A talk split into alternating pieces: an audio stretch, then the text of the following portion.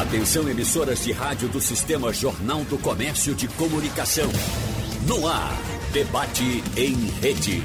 Participe! Rádio Jornal na internet. www.radiojornal.com.br Bom, nas últimas semanas, o caso do menino Henri tem chamado a atenção do Brasil. A morte da criança, que foi encontrada em casa, no apartamento, onde morava com a mãe e o padrasto, com diversas lesões graves pelo corpo, tem chocado muitos brasileiros. Segundo a frase da filósofa alemã Hannah Arendt, é preciso uma aldeia inteira para educar uma criança. Ou seja, a criação dos pequenos depende não só dos pais, mas também da família, da escola, do professor, do médico, dos políticos e também dos vizinhos. Então, como ajudar a combater a violência contra as crianças? Bom, para debater esse assunto hoje, nós estamos com especialistas no assunto, mas a gente começa a nossa conversa hoje com a professora, doutora em educação, na Universidade Federal de Pernambuco, Catarina Gonçalves. Olá, professora Catarina, bom dia para a senhora, tudo bem? Olá, bom dia, bom dia aos ouvintes da Rádio Jornal. É um prazer estar aqui conversando com vocês, embora sobre um assunto tão difícil e doloroso para todos nós, não é? Difícil, doloroso e certamente inacreditável, né, professora? Porque quando a gente observa um caso como esse, dentre outros casos que já já vieram a público, não só no Brasil, mas também em outras partes do mundo, a gente fica inicialmente imaginando como é que um adulto toma uma atitude de violência contra uma criança indefesa, sem a mínima condição de proteção. Como é que a senhora avalia inicialmente esses casos, hein, professora? É, a gente está diante de um cenário mais recorrente do que a gente gostaria, não é? Na verdade, do que a gente imaginaria que fosse razoável.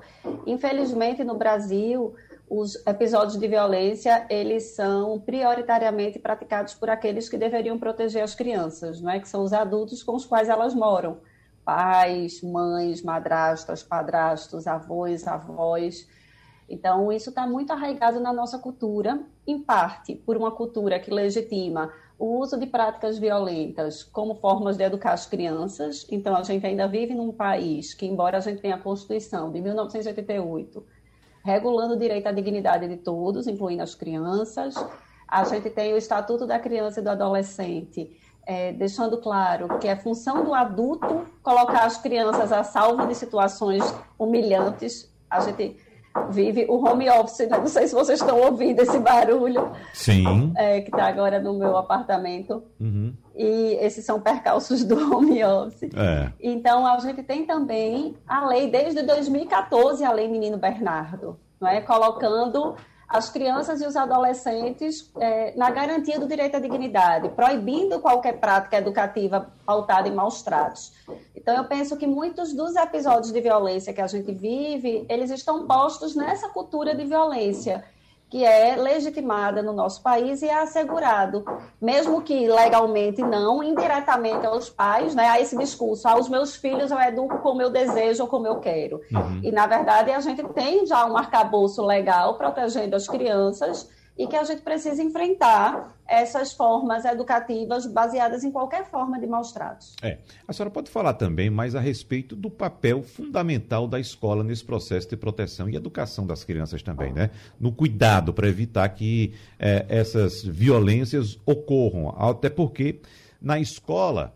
Uh, tanto é possível ter um olhar diferente sobre a criança por parte dos professores, da comunidade escolar como um todo, como é possível que a criança também, além de demonstrar mudança de comportamento, na escola ela possa se abrir com mais segurança, digamos assim, ou não, professora? Sim, inclusive é assustador que a gente tem vivenciado nesses tempos pandêmicos, que é a questão do, é, da proteção das crianças. Então, embora a gente tenha um aumento, um incremento no número de denúncias de violência contra as mulheres, o mesmo não ocorre em relação às crianças. Nesses tempos de pandemia, o Ministério Público, por exemplo, tem registrado uma redução de 40% no número de denúncias de violência contra as crianças. E a gente sabe que esse dado não corresponde à realidade, porque se os algozes das crianças são prioritariamente os adultos com os quais elas moram, e se elas estão prioritariamente em casa, elas são mais suscetíveis à violência e não menos. E aí, é, o que é que a gente entende? A gente entende que as denúncias caíram e não os casos de violência. E aí entra o papel da escola. A escola é para a criança um espaço protetivo.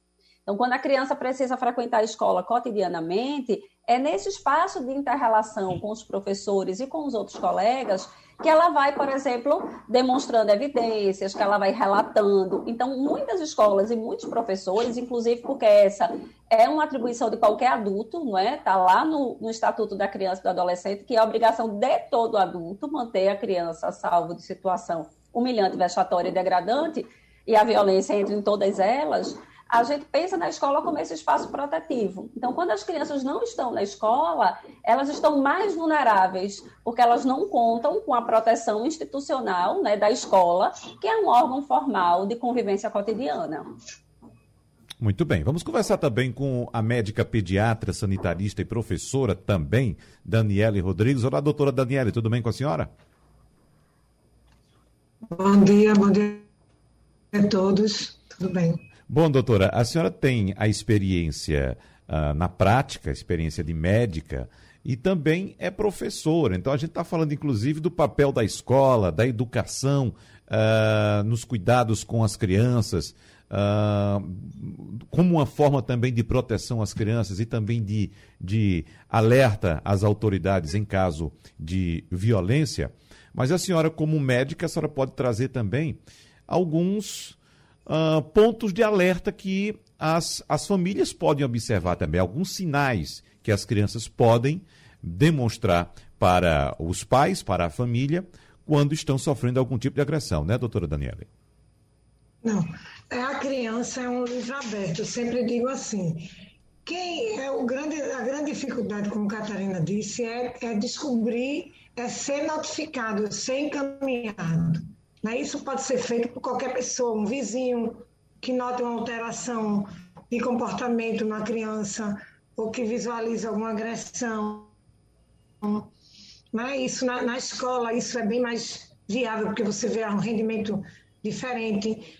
Lá no IMIP, a gente já tem os casos de agressão. Aqueles que já estão quase com totalmente, quase 100% é confirmado já ter agressão, e a gente vai fazer a retaguarda do cuidado dessa criança. Uhum. Tanto como a gente recebe muito lá abuso sexual, infelizmente, o grande, o grande agressor está dentro de casa, né? ele não está fora de casa em quase 100% dos casos. Né? Não é uma pessoa que passou na rua, esses são a exceção. Infelizmente, é nosso dia a dia é o agressor dentro de casa e a gente tem que estar tá vigilando para isso. Então, os familiares mais próximos, além daquele aquele eixo familiar de dentro de casa, tem que estar tá, é, vigilante alguma coisa que aconteça. Eu já tive paciente que chegou, olha, meu menino não quer ir mais para casa do padrasto, da uhum. minha, é, do, da madrasta. Né? Às vezes é a própria mãe vem se queixar, às vezes isso está incutido uma briga entre eles. Então tem todo um contexto grande que é difícil de a gente identificar. Mas isso, isso, na dúvida, como eu sempre digo aos meus estudantes, inclusive residentes, a gente precisa notificar, que a notificação leva à investigação. Então, mesmo que tenha dúvida não seja confirmado nenhuma agressão, você notifica que o Conselho Tutelar vai atrás, vai na casa e você tem toda uma avaliação e uma retaguarda de fiscalização para não deixar isso tão em aberto, né? É. A senhora traz um ponto importante, doutora Daniela apontando de fato que a gente observa na prática, nesses relatos, na cobertura jornalística, de que geralmente, de fato, o agressor está dentro de casa. E por falar nisso, vamos trazer informações agora, direto do Rio de Janeiro, para trazer inclusive mais elementos para essa nossa discussão aqui a respeito do caso Henri, porque a, a defesa, os novos advogados da, da mãe do menino Henri, dizem que ela já sofria agressão também do companheiro dentro de casa. Mas para detalhar mais esse assunto e também atualizar as informações de momento, nós vamos conectar a repórter Isabelle Benito, que é do SBT do Rio de Janeiro, está fazendo a cobertura do caso Henri e traz mais informações para a gente agora. Bom dia, Isabelle, seja bem-vinda. Bom dia, bom dia a todos que estão ouvindo a gente. É um prazer participar. Um beijo para essa terra maravilhosa. A gente está aqui acompanhando esse caso triste, né, minha gente? Situação muito difícil, até para a gente que é repórter experiente, apresentadora experiente.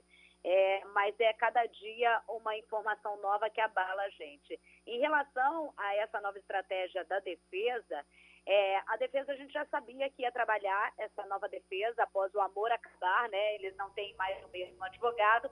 A nova defesa iria traçar uma estratégia justamente disso, de uma mulher coagida, submissa, que sofria agressão. Mas, para a polícia, não há indícios técnicos, ou seja, não há materialidade, nenhuma prova de que sofria essas agressões. Ao contrário do filho dela, do qual ela não, né, não teve o poder moral nem legal de defender o menino Henrique. Segundo a polícia, agressões e tortura, as provas evidenciadas, que todo mundo já conhece, todo o Brasil, diante do inquérito apresentado pelo doutor Henrique Damasceno, é justamente que o menino não só sofria há muito tempo, como também outras crianças sofriam por meio de tortura e praticamente o mesmo modus operandi, como a gente costuma falar, né? Por parte do doutor Jairinho. É isso que se tem até agora. Uhum. O Isabelle, a impressão que a gente tem aqui, os indícios apontam para isso também, é que a mãe conhecia, a mãe conhecia a rotina de agressões que o filho sofria. E a gente aqui acompanhando as informações que chegam daí do Rio de Janeiro, com o seu trabalho, por exemplo, a gente fica imaginando aqui como é que uma mãe, um pai, um parente acompanha tudo isso de perto, sabe o que está acontecendo e não toma nenhuma atitude. Qual o relato que você tem, qual o levantamento que você tem a respeito também dessa reação das pessoas aí, dos teus telespectadores aí no Rio de Janeiro também, Isabela? Ah, é, as pessoas indignadas, porque eu acho que é um caso de repulsa, né? É um caso de repulsa, porque a gente tende a, a medir pela própria régua, como pai, eu sou mãe, como mãe, tipo, como que essa mulher, não é indícios, ela sabia, há provas de que ela sabia dessa, dessa, dessa tortura. É óbvio que a gente, como opinião pública, gostaria de ouvir o que, que essa mulher tem a dizer, porque agora ela vai falar a verdade. Mas ela sabia dessas agressões. Ela estava usando o filho como moeda de troca para chantageá-la na frente. Ela não estava ligando. Uma coisa é certa: ela não defendeu o próprio filho.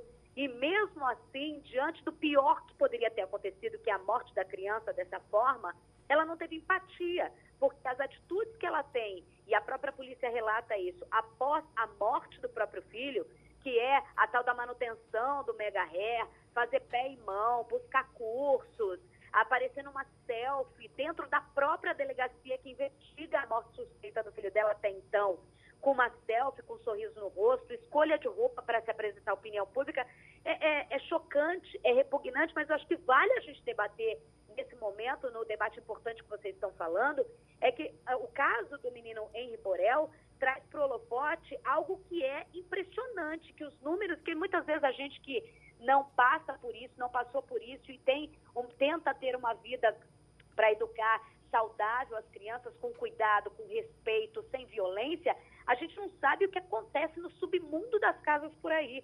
Só aqui no Rio de Janeiro, para ter uma ideia, entre janeiro e fevereiro, foram 292 casos de suspeitas de agressão e violência doméstica grave, grave, com criança até 11 anos. Então, o, o holofote que se foi jogado sobre o menino Henri, um menino que morava num condomínio de luxo, na Barra da Tijuca, do Rio de Janeiro, que é, que é uma vitrine grande que todo mundo viu e está horrorizado, com pessoas envolvidas, é, conhecidas aqui, político, que é o doutor Jairinho, mas isso é o retrato de um Brasil violento às crianças. Né? muito e deve continuar falando de violência contra a mulher por ano, em média, oficial.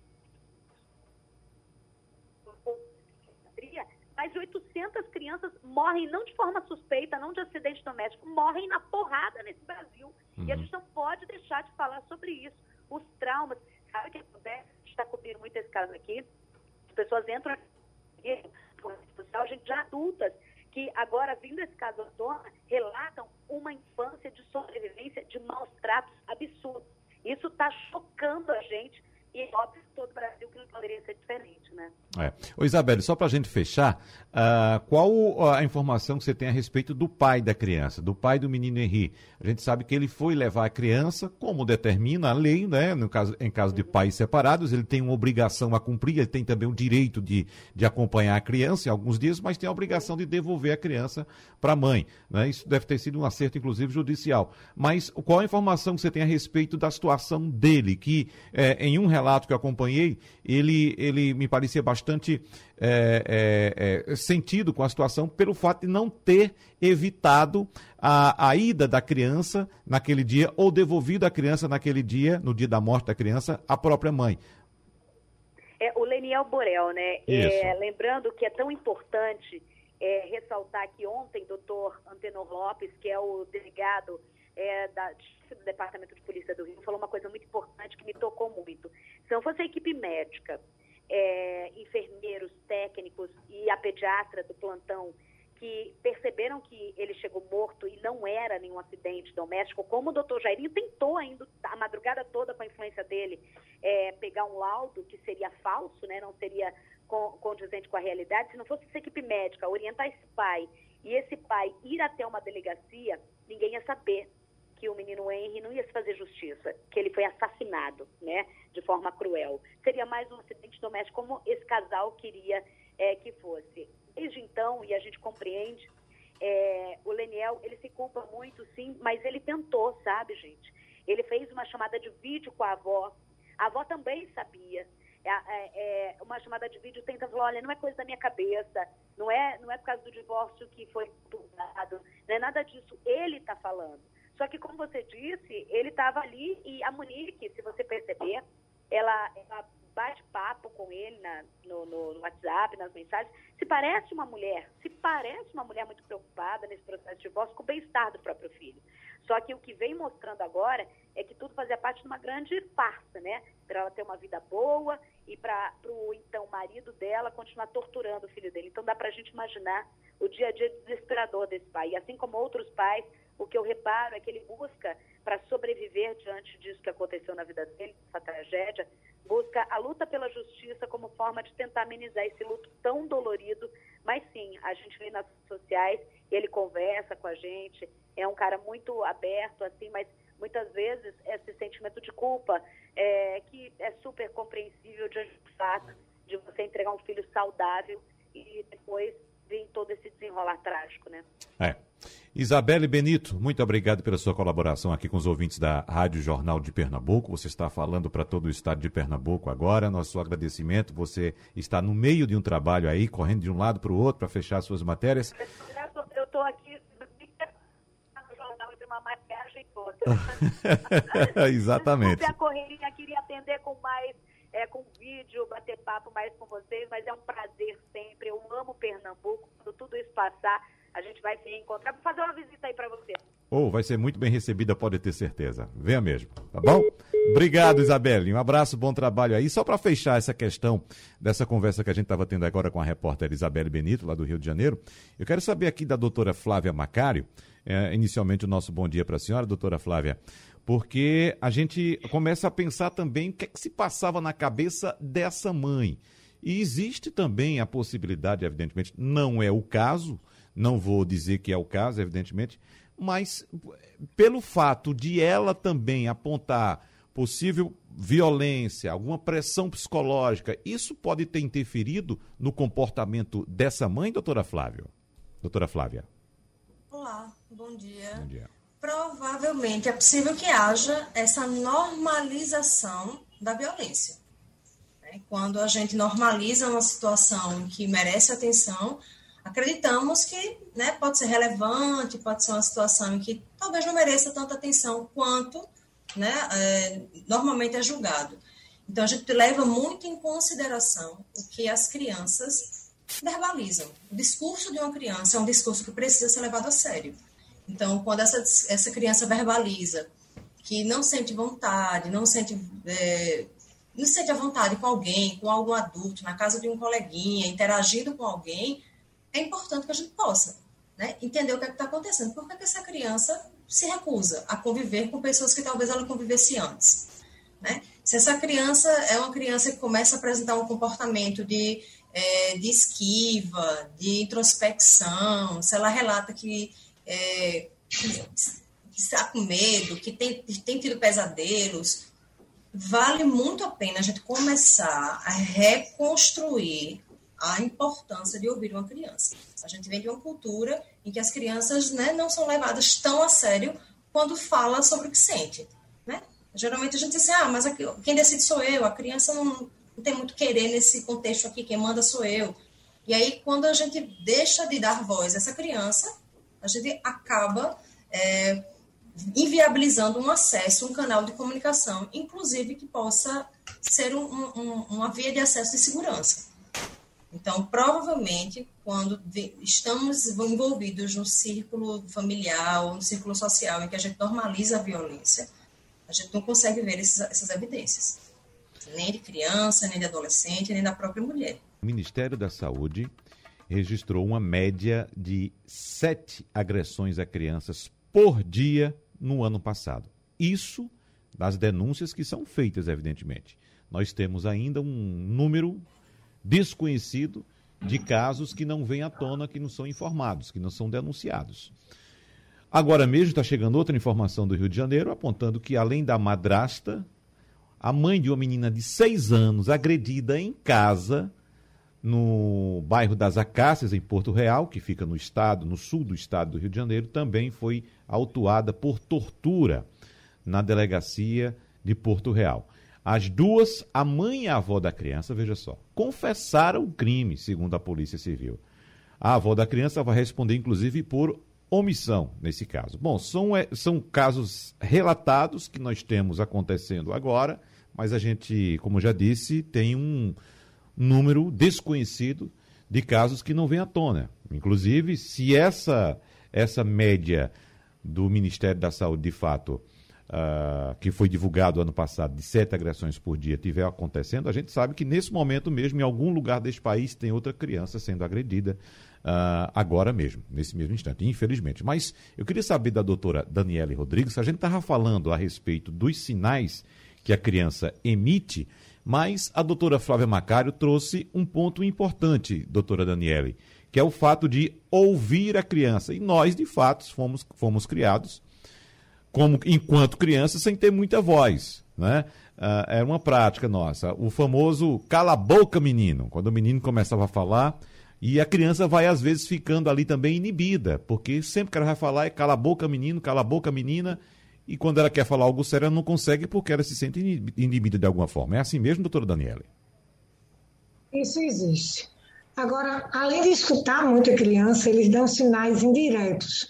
A faixa etária é muito acometida é acima de 10 anos.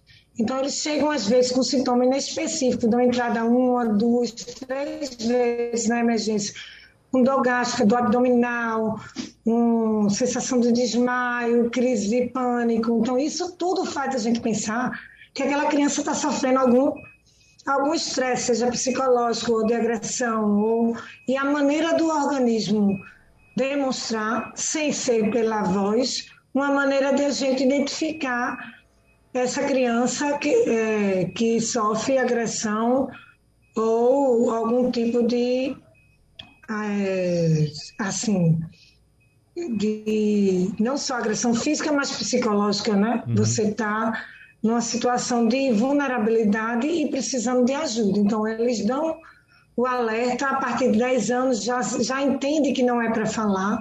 Os pequenininhos falam com mais tranquilidade. Então, eles chegam e dizem: Ó, oh, mamãe deu, o papai botou não sei o quê. Na... Então, os pequenininhos falam tranquilamente, mas os mais velhos, eles já são embutidos para não falar, ou são intimados a não falar. E aí a gente consegue através de meios indiretos, que são essas sintomatologias, e é infelizmente a faixa etária que é mais acometida, que é a partir de 10 anos é onde mais tem agressão e até agressões mais graves, como agressão sexual. Uhum, é. Agora, doutora Catarina, a gente falou aqui no começo, no primeiro bloco, da importância da escola na identificação dessas agressões. Agora, qual o procedimento que a escola, o professor deve ter quando ele se depara com essa situação, percebe que aquela criança está sofrendo uma agressão, mas quando procura a família, a família vem com uma postura de não se meta nisso. Isso não faz parte, não é da sua conta. O que fazer nesses casos, doutora Catarina? Bem, Wagner, eu acho que a proteção da criança e do adolescente é uma obrigação de todos os adultos. Né? A escola, é óbvio que como espaço institucional, de convivência cotidiana, ela vai ter informações que, por exemplo, outras pessoas não vão ter. Mas o que eu estou falando, o que eu falarei aqui é válido para o vizinho, para o porteiro do prédio, para a pessoa de serviços gerais, para a cuidadora que ajuda com as crianças, né? Todos os adultos podem ser responsabilizados em função da violência contra a criança. Então, a omissão do adulto, ela também é um crime pelo qual nós respondemos. Então, qualquer criança que nós assistamos, não é, que está sendo vítima de violência, a gente precisa interditar. E aí há alguns caminhos para essa interdição. De modo geral, se o adulto é o violento, conversar com essa família traz poucos resultados, Wagner, infelizmente. Porque foi como Flávia falou, eu tinha falado também, né, um pouco no meu primeiro momento, há uma naturalização do comportamento violento como prática educativa. Então, esse adulto, por vezes, ele acredita que ele está educando, que ele tem o direito, que é legítimo educar as crianças e que é autorizada a família qualquer escolha de prática educativa, o que não é verdade. Então, o caminho oficial da escola é recorrer ao conselho tutelar do bairro, no qual o conselheiro tutelar vai poder tomar né, os caminhos que são necessários. Uhum. Mas é possível também procurar ajuda na delegacia da, da criança e do adolescente e fazer denúncias formais para que as práticas de maus tratos sejam é, resolvidas, porque uma criança que está sendo vítima de maus tratos, ela não pode esperar, Wagner, porque por vezes pouco tempo, um dia, vai ser responsável pelo que aconteceu com o menino Henry. Porque, de modo geral, nem todo agressor, e aí eu estou falando da violência física ou da violência psicológica, nem toda pessoa que faz uso da agressão, ele tem como objetivo final matar a criança, né? Ele, por vezes, está acreditando na sua ilusão de que aquela prática é legítima, porque ele foi educado num contexto cultural na qual a violência era legitimada. A gente ainda vive muitos discursos de legitimação da violência, né? Eu, por exemplo, faço uma pesquisa sobre explicação de, dos massacres que já aconteceram no Brasil, e é muito recorrente que as pessoas expliquem a prática do massacre dizendo porque a mãe não bateu nele, porque o pai deixou ele fazer o que queria, se fosse meu filho eu tinha dado uns tapas. É muito recorrente que a gente veja expressões do tipo é, eu vou bater no meu filho para a polícia não bater depois, com a uhum. concepção equivocada de que a violência ela é a forma mais eficiente. Pelo contrário, se a gente faz estudos, por exemplo, em pessoas que estão encarceradas, né, que tiveram práticas criminosas, a maioria delas estavam envolvidas em práticas educativas infantis que eram legitimadas através da violência. Então, termina reproduzindo a violência como um comportamento aceitável. Então, eu penso que a gente precisa proteger a criança. Então, se a criança chega agredida, machucada, o professor não pode fingir que não é com ele. O professor não pode acreditar que a família tem o direito, porque ela não tem. A gente tem a Constituição que garante a proteção da criança, o ECA e a Lei Menino Bernardo. Então, a gente tem três legislações no Brasil bastante claras em torno disso. Precisa convocar o Conselho Tutelar a Delegacia de Proteção à Criança e Adolescente, a Vara da Infância e da Juventude. Então, há uma série de, de locais e de espaços institucionais buscar ajuda do Ministério Público, não é? que tem várias das vara relacionada à investigação das, das, violências contra criança e adolescente. O que o professor não pode fazer, mas aí o professor nem nenhum adulto, Wagner, é fingir que não vê. Essa história de, ah, em briga de marido e mulher ninguém mete a colher, mete a colher. Em violência contra a criança, mete a colher também. A família não é autorizada a bater na criança. Nenhuma prática educativa baseada em maus tratos, seja físico ou psicológico, é permitida. E as famílias vão precisar não é, se instrumentalizar em função de adquirir novas práticas de educar as crianças que não façam uso da violência. E vamos detalhar também o que são esses maus tratos, né, doutora Flávia Macário? Porque quando a gente está falando de agressão, muita gente pode pensar agressão é somente agressão física. Mas a criança pode sofrer agressão psicológica, maus tratos psicológicos, tanto dentro de casa quanto no ambiente externo, na rua, na escola também, né, doutora Flávia? Sim, perfeito, Wagner. Quando a gente fala sobre a violência, não é só física, sobretudo emocional. Quando nós somos, fazemos parte de, um, de uma realidade ou de um cenário onde constantemente eu recebo é, palavras duras, eu recebo uma desconstrução do que seria o meu processo de formação psíquico, né, eu acredito, passo a acreditar que aquelas palavras proferidas, elas são reais. Eu a acreditar que eu sou uma criança que eu não, não aprendo porque eu sou burra, eu sou uma criança que eu não sou ágil, né, porque eu sou uma tartaruga. Então, é, essas crianças elas vão tendo um processo de, de, construção muito deturpada sobre si. E essa é uma forma de agressão também. Quando a gente fala sobre o emocional, processo emocional em construção, esse processo emocional ele está em constante construção. Processo psíquico emocional ele está lá, o desenvolvimento humano ele tá é uma constante, ele não para.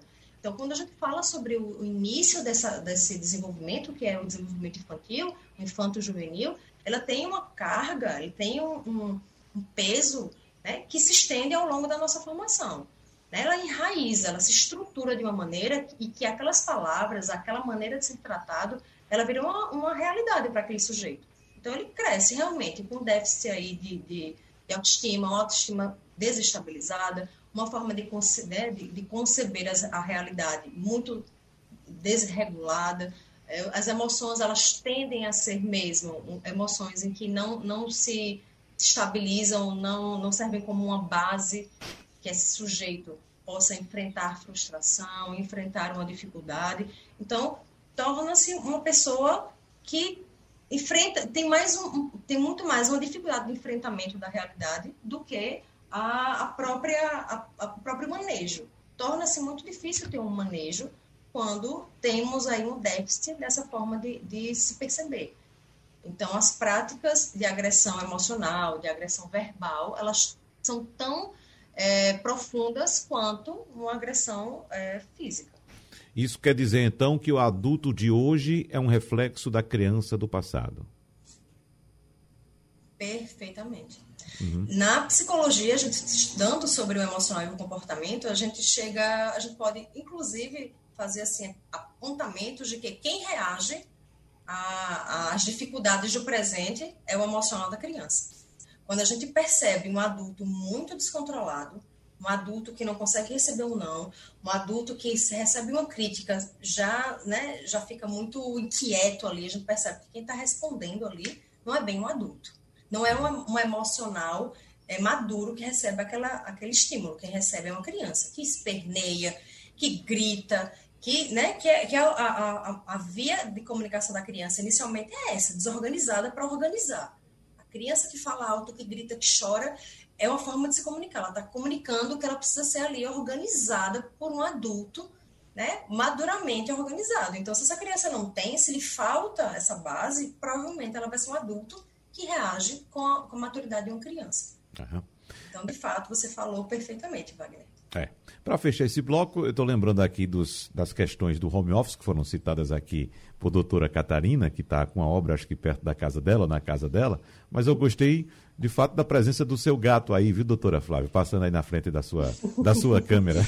Ele é, ele é super parceiro. Quando a gente está em home office, a gente tem os parceiros, né? É. Os meus parceiros são os meus gatos, eles estão sempre presentes. Muito. Ah, tem mais de um, é? Tem, tem dois parceirinhos aqui que estão sempre grudados. Certo, muito bem. As marcas psicológicas que agressões em crianças podem resultar em futuros adultos. Eu queria saber agora da doutora pediatra Daniele Rodrigues, quais são as marcas físicas que podem ficar de uma agressão quando criança e um adulto também, doutora Daniele?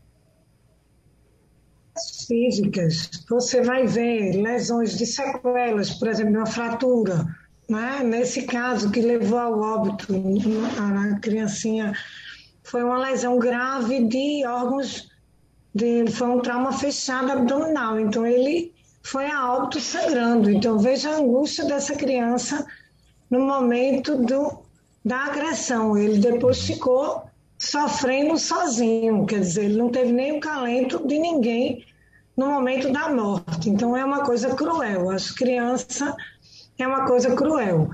Outra coisa que a gente observa é que violência não é só agressão física ou psicológica, é negligência também. A gente lida com muita negligência nos pacientes que a gente atende. É pacientes com infecções de repetição, de lesões de fralda, que ficam com lesões graves, às vezes precisam internar para fazer antibióticos curativos específicos. Então, é uma criança pequena, de meses, que vem com queimadura, então, a gente vê, são situações de negligências graves, que são pessoas, às vezes, por exemplo, eu tive um caso no HR que a mãe foi para a festa de São João, deixou as crianças trancadas dentro de casa. Isso é abandono. Uhum. E depois chegou um balão e queimou a casa dela. Então, ela foi socorrida com queimaduras, já teram três crianças com queimaduras graves, inalação, pneumonia. Então, o tipo de, de lesões que a gente parece, fora as cicatrizes, que se que como a gente diz, é uma cicatriz, né, que vai ficar lá sempre, a cicatriz na alma. Essa é que eu acho que não cura nunca, né? Eu tenho que ter muito trabalho para poder essa criança ter uma, um, ser um adulto saudável e que realmente transmita o cuidado para os seus filhos, com, com seu, sua esposa, o seu esposo, seu cônjuge.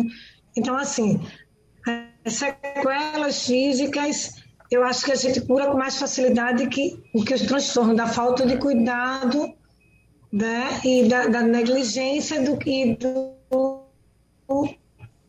descaso, do bullying, que é uma coisa que a gente também sofre dentro de casa, né, que Flávia falou, né, de você categorizar aquela criança como aquela burrinha, a outra é bem mais esperta. Então, tudo isso são coisas que a gente não deixa cicatriz, não deixa sequela física, mas deixa uma sequela importante, né, de, de pessoas que são agressivas, pessoas que são é, tendem à criminalidade. Então a gente vê isso na prática do dia a dia. Agora, né? do... E achando que é comum aquele tratamento. Uhum. Doutora Daniela, qual o procedimento padrão da unidade de saúde ao perceber que uma criança foi vítima de agressão? Ela pode. Algum, algum, alguma autoridade ali naquele momento, pode comunicar à autoridade policial, por exemplo, ou deve fazer isso? É obrigatório? É obrigatório fazer.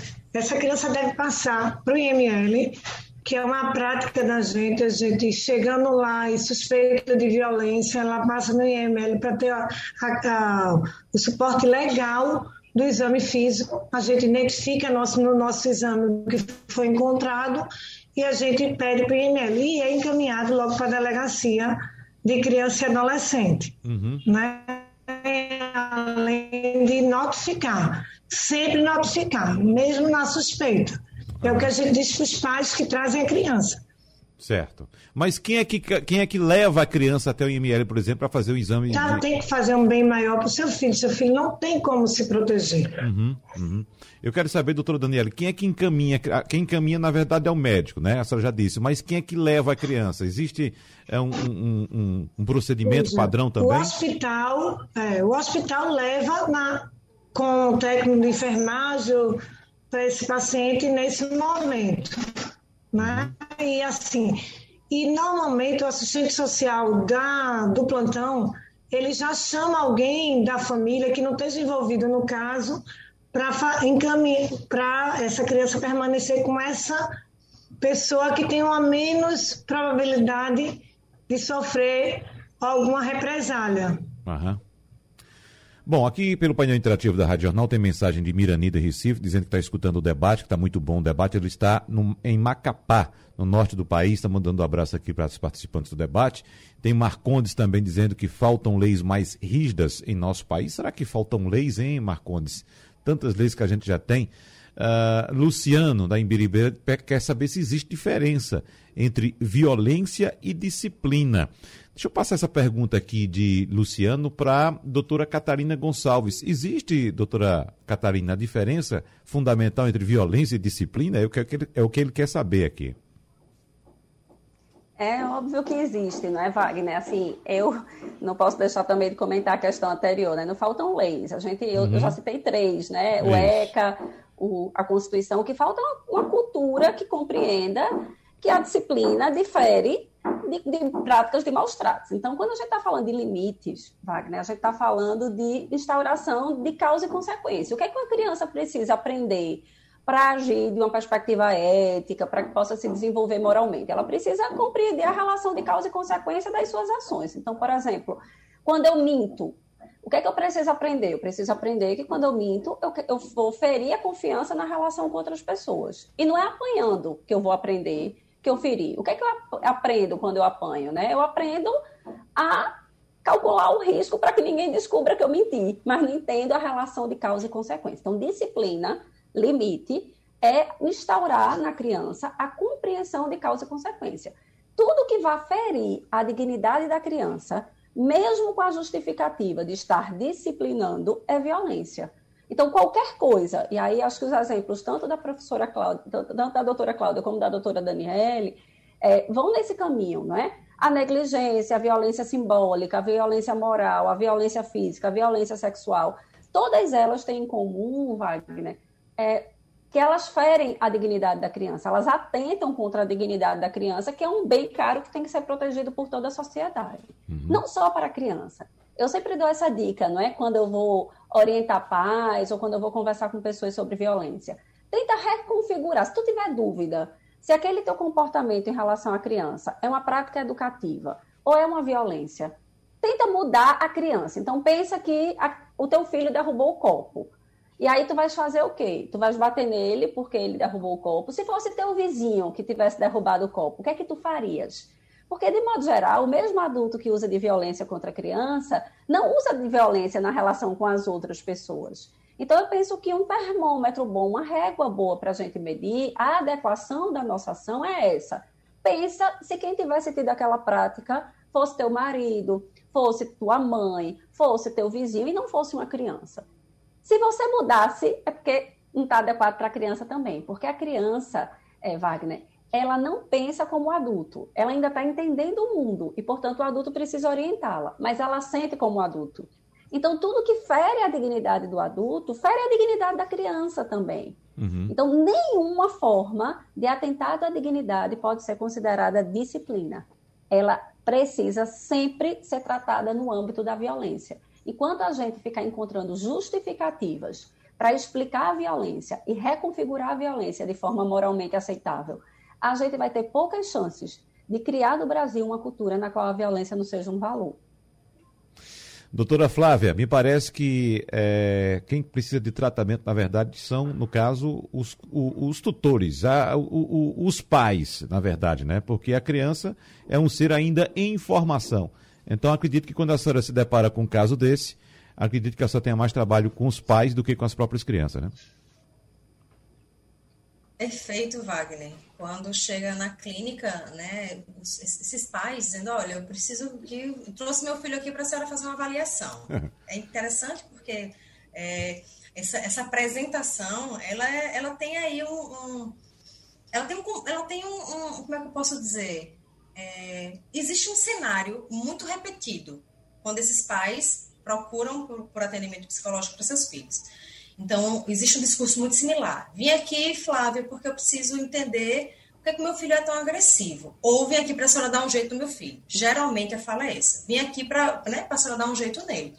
E aí, no decorrer desse primeiro contato, porque o primeiro contato deve ser com os tutores, com os responsáveis dessa criança, a gente percebe que esse discurso é um discurso agressivo, é um discurso é, né, de, uma, de, uma, de uma posição é, de pai e filhos, ou, ou enfim, era de, uma, de, um processo de uh, ditatorial muitas vezes, então sempre, geralmente os pais falam, porque ele não me obedece, como é que funciona a rotina dessa criança? Me conta, ah, não, é, é quando, eu, é quando eu posso, é quando dá para mim. Então, geralmente as crianças, elas não têm uma rotina pré-estabelecida, elas sentem saudade ou falta desses pais ou desses cuidadores, é, são crianças que elas são têm um comportamento agitado, que é um comportamento que a gente considera saudável. Uma criança que ela é curiosa, é uma criança que está ali querendo atenção. A gente fala isso numa construção saudável, tá? As crianças têm uma construção saudável de vida, de, de, de, de realidade, elas são pessoas curiosas, elas são enérgicas. Isso não quer dizer que elas sejam mal criadas ou dessa forma, não é sobre isso. Mas quando elas são apresentadas na clínica, elas são apresentadas como crianças chatas, insuportáveis, mal educadas, desobedientes, não faz nada que o pai manda, ou que a mãe manda, ou que o tutor manda. Então, quando a gente recebe esse primeiro contato e vai conhecer a criança, a criança tem uma outra apresentação na clínica, geralmente. Essa criança, ela ela está super suscetível a conversar, ela é aberta às atividades que são propostas na clínica, elas são doces, inclusive, elas não, não apresentam agressividade durante a clínica. E é nesse processo lúdico, porque na clínica infantil a gente precisa lidar com ludicidade. É a melhor linguagem para que uma criança possa entender o que é é, o que é limites, né, o, que, o que seria o melhor processo de educação, é com essa ludicidade que me parece que a gente vai perdendo quando vai chegando na fase adulta. Então, esse adulto é, apresenta para essa criança uma forma de educar punitiva, não lúdica. E essa criança tem uma dificuldade de entender o que seria esse processo. A criança, ela se fa a, a, o processo de aprendizado se faz no brincar. Quando a gente tira esse brincar e começa a, a trocar por punição, se você não fizer a tarefa, você, eu tiro o videogame ou eu tiro o que você mais gosta. Então, fazendo esse processo é, é, educacional com criança, você vai tirando, você vai desestimulando, você vai punindo de uma maneira nada educacional, essa criança vai ficando irritada, vai tirando os momentos em que essa criança vai construindo o que seria o processo mesmo cognitivo, o processo de aprendizado, e sobra a parte mais difícil. E esses pais, com a visão distorcida, não conseguem entender por que esse filho não, não, não obedece. Por que o Flávio ele só obedece na base do grito? Como é que é na clínica? A gente, quando vai dar a devolutiva, temos a obrigação ética de dar a devolutiva, não de contar o que acontece, mas de dizer como essa criança vem se apresentando durante, né, durante a, a, o manejo clínico, se ela é uma criança que, constrói juntos. Então, quando eu apresento, fazer, olha, aqui, enquanto essa criança está aqui, né, sobre essa construção clínica, ela é uma participativa, é uma criança educada é uma criança que divide os materiais, divide os brinquedos. Aí os pais dizem, Flávio, então é um milagre, porque só é educado aqui. Então, não é um milagre. Essa criança ela consegue ser acolhida, ela recebe acolhimento, ela recebe um olhar atencioso, ela recebe uma construção em conjunto, é uma troca. É, a gente, quando a gente está num processo clínico, a gente está num, num processo de formação né, em conjunto. A gente transfere e recebe. Então, essa criança ela é percebida, ela é ouvida. Então, ela sai do, do processo da psicologia, do processo da clínica, bem tranquila. E a gente ouve isso dos pais. Quando sai daqui, Flávia, fica dois dias que é uma maravilha, mas depois volta tudo. E eu faço, olha, eu preciso que você cheguem junto. E nesse momento, quando eu percebo que, que os pais ou os tutores, os responsáveis ficam né, um pouco arredios, eu faço a orientação. Mas, olha, é muito importante que vocês também busquem por seus momentos de, da psicoterapia. Não adianta só a criança vir para cá uma ou duas vezes por semana se os pais, né, se onde ela está inserida, que deve dar essa continuidade, né, existe um obstáculo aí. Então a gente faz esse, esse processo também de olhar por esses pais, de fazer as identificações, de orientar, de encaminhar para um profissional para que comece esse processo é, é importantíssimo que na, que na prática é, clínica dessa criança, não só a criança tenha, tenha esse olhar, mas que esses pais, durante a devolutiva, também tenham essa escuta, que possam ser acolhidos, que possam ser, receber uma, né, uma devolutiva desse profissional de uma maneira acolhedora. E aí a gente começar a fazer esse processo que a Catarina falou, né? Vamos uhum. fazer, vamos mudar o processo educacional, vamos desconstruir para reconstruir. Então, quando a gente acolhe esse adulto que está tão perdido quanto essa criança, ele, né, ele se desarma um pouco. Ele né, leva em consideração que talvez seja interessante mesmo ele olhar para si. E quando mais se tem retorno positivo dessa criança em psicoterapia, é quando os pais começam a fazer também. E aí, uhum. toda uma família em processo psicoterápico é possível sim. E a gente, né, a gente é, faça esse, esse, essa mudança de comportamento e essa forma nova de olhar, que seria a, né, a interação social familiar. Bom, doutoras, assunto importantíssimo. Evidentemente, a gente vai ter outras oportunidades para aprofundar mais esse assunto, mais esse tema. Eu quero aqui agradecer a psicóloga Flávia Macário a médica pediatra, sanitarista e professora Daniela Rodrigues e também a doutora em educação e professora da Universidade Federal de Pernambuco, Catarina Gonçalves. Muito obrigado a todas as senhoras. Sugestão ou comentário sobre o programa que você acaba de ouvir, envie para o e-mail ouvinte@radiojornal.com.br ou para o endereço Rua do Lima 250, Santo Amaro, Recife, Pernambuco.